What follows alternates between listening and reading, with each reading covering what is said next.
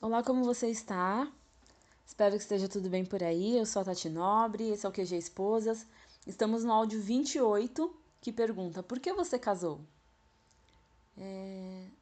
Mas você já me responde essa pergunta, ok? No áudio anterior, nós arrumamos a nossa casa. Ou seja, tratamos aqueles sentimentos que nos aprisionam e que nos impede de viver uma vida plena. Caso você não tenha conseguido, conseguido lidar com eles, eu aconselho que procure uma psicóloga. E ok por isso, gente. Vamos ser pessoas bem resolvidas, tá bom? Do mesmo jeito que você procura um dentista quando está com dor de dente, e quando você está lá na cadeira você se arrepende por não ter ido antes fazer um tratamento preventivo, assim também é com o fato de você procurar um psicólogo. O importante é se cuidar. Inclusive, se precisarem, eu tenho uma amiga para indicar. Bom, hoje eu quero que me responda a seguinte pergunta: Por que eu casei? Por que você casou? Sim, pode ser por N motivos. Cada um tem o seu.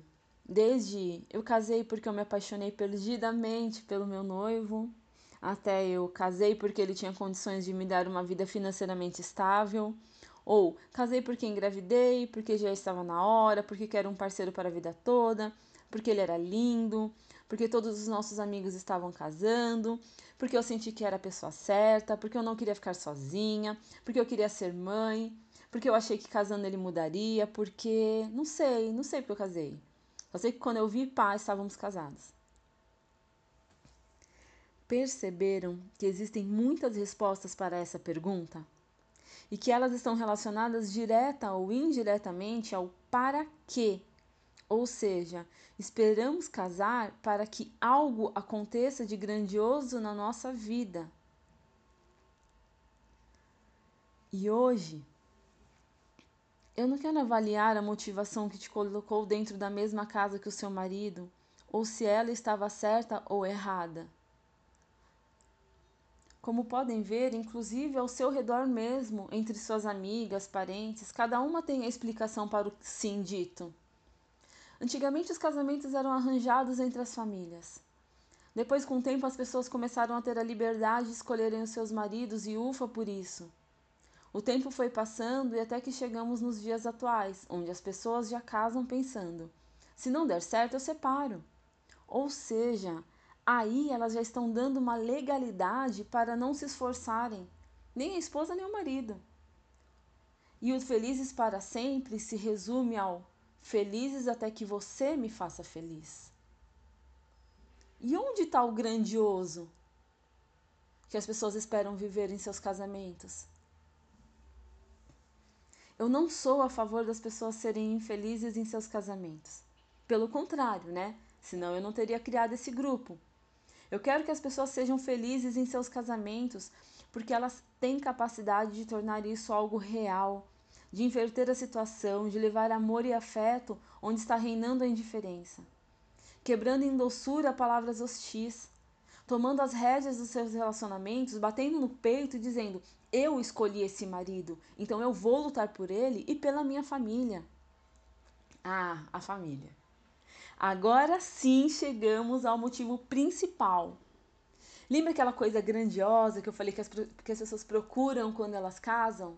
É isso é a família.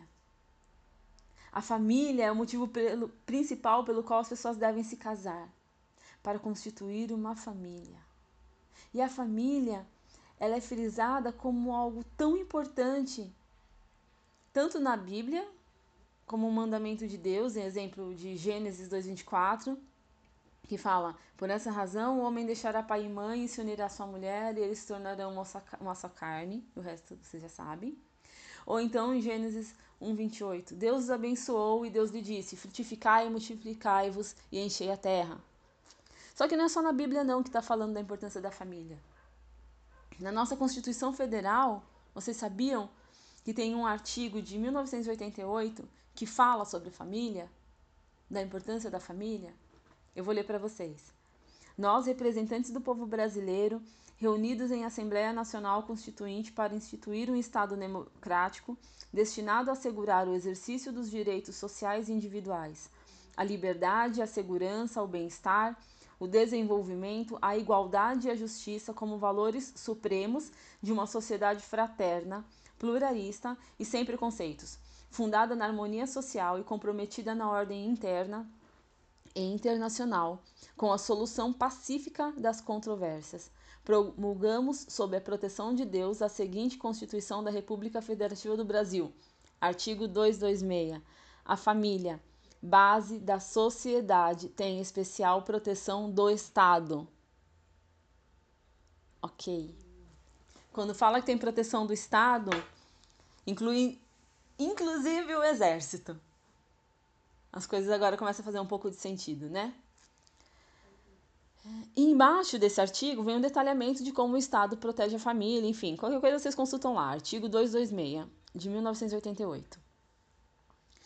Então, o ato de constituirmos uma família é algo tão importante que está citado nos dois livros mais importantes: a Bíblia, que é o mandamento de Deus, né, onde consta a parte, onde consta que nós fazemos parte de um plano dele, e a Constituição Federal de um país, ou seja, é o documento mais importante de um país. É o que norteia como o país deve agir com seus deveres e direitos. Eu sei que na prática o negócio não está funcionando direito, gente. E aposto que essa hora você está pensando: ah, mas o nosso país está um caos, uma bagunça, ninguém respeita a Constituição. E sabe o que eu te falo? Não perca o seu foco. Siga. Faça você a sua parte. O grande problema é que as pessoas elas estão esperando que as outras pessoas façam a parte delas para elas poderem fazer a dela. E aí todo mundo pensa assim e ninguém faz nada. Então faz você a sua parte. Somos responsáveis cada um pela nossa parte, ok? Seja qual for o motivo pelo qual você casou, o importante é que agora você entenda que a finalidade do casamento é constituir a família. E por quê? Porque a família é a base de Deus para edificar uma sociedade. É dentro da família que as pessoas são criadas, são formadas, aprendem os valores como educação, respeito ao próximo, pelo menos deveria, né? Tem muitas famílias aí terceirizando isso para as escolas. Você e seu marido têm uma missão que vai além do umbigo de cada um.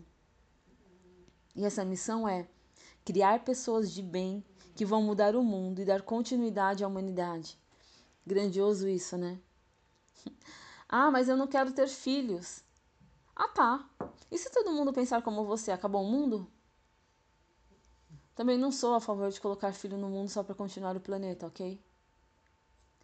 Quando o casal entende a sua missão no casamento, eles não perdem tempo com coisas que não valem a pena. Mas isso só é possível se entre vocês existe uma relação de amor, cuidado, carinho, proteção. Engolir o orgulho, um ajudar o outro a evoluir entender que não são mais dois soltos no mundo e que se encontram apenas para dormir, mas sim um só, juntos em um propósito muito importante: criar e proteger a família. Pode ser que você não acredite em Deus e no diabo, mas com certeza você entende que existe o bem e o mal. E o que um ama, o outro odeia. É simples assim. Não tem meio termo. O que o bem ama, o mal odeia. E o que o mal odeia, o bem ama. E só para você ter certeza do que você já sabe, o bem ama a família. E de que lado nós estamos? Daí você vai me responder: do bem, é claro, Tati. E eu te pergunto: então por que você perde tempo com tantas coisas que não valem a pena? Como brigas, teimosias, discussões, desentendimentos, autojustiça. Não tem como você estar lutando do lado do bem se você fica vendo apenas os defeitos do seu marido, com uma lista gigante de coisas que ele deveria fazer ou coisas que ele não poderia fazer. Lutar do bem, do lado do bem, é entender que a gente tem que lutar com o que tem na mão, no momento pois o mal quer que a gente se prenda às coisas que ainda precisamos ter. Enquanto isso, a gente não luta, e o que, que acontece? Ele ganha espaço. E como que lutamos com o que temos? Usando a nossa força gigantesca existente na delicadeza de sentir e agir com o coração. E o agir com o coração vai além de ser emotiva, é algo muito forte. É dentro do coração que moram os sentimentos nobres, como a honra, o respeito, a fé, o amor.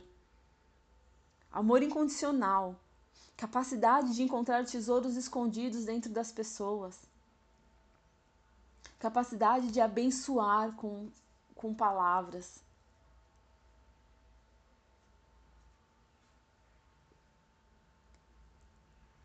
Outra maneira de lutar com o que temos é valorizando o nosso marido.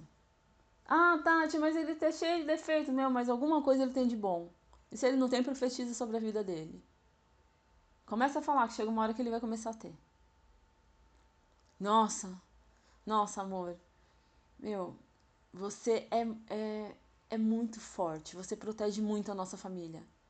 Tati, mas ele não tá fazendo nada. Será que não tá fazendo?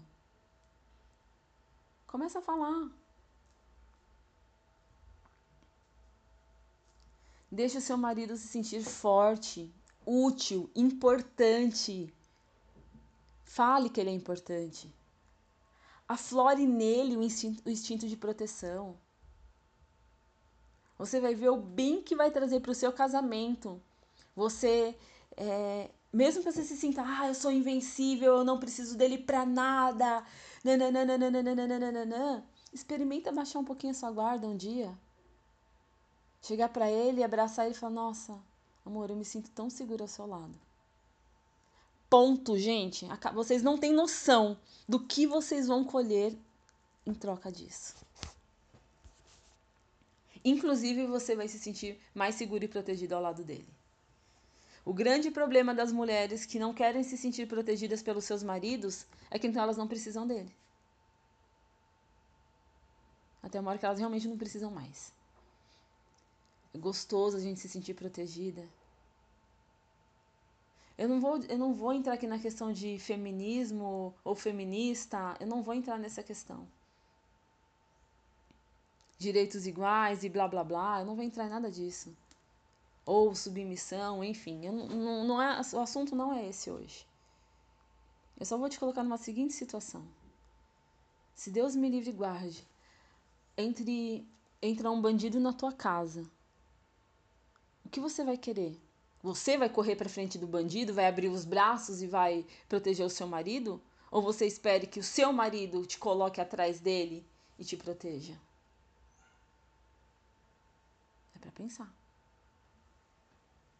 Faça o seu marido se sentir importante. Faça o seu marido se sentir o seu herói. Mesmo que ele ainda não seja, não, viu? Mas ele vai com certeza começar a ser. Porque ele vai se sentir útil ele vai, ele vai perceber que ele tem uma utilidade real na tua vida, que não seja só colocar a prateleira ou arrumar a torneira. Ou pagar conta. Não importa como você chegou até aqui, mas daqui em diante eu tenho certeza que verá o seu casamento com outros olhos. Muitas coisas vão começar maravilhosamente a ter sentido para você. Você vai ver você vai ver que você vai ganhar um novo gás, um novo ânimo, um novo propósito. Você vai ver a importância que você tem, a importância da sua casa, a importância da sua família na sociedade. Vocês não são só mais um. Vocês são uma família que estão juntas para fazer a diferença. Você é especial, você é sem igual. Você foi escolhida para fazer algo grandioso. Então não se limite, ok? Um beijo grande. Eu espero que você fique muito bem e até o próximo áudio.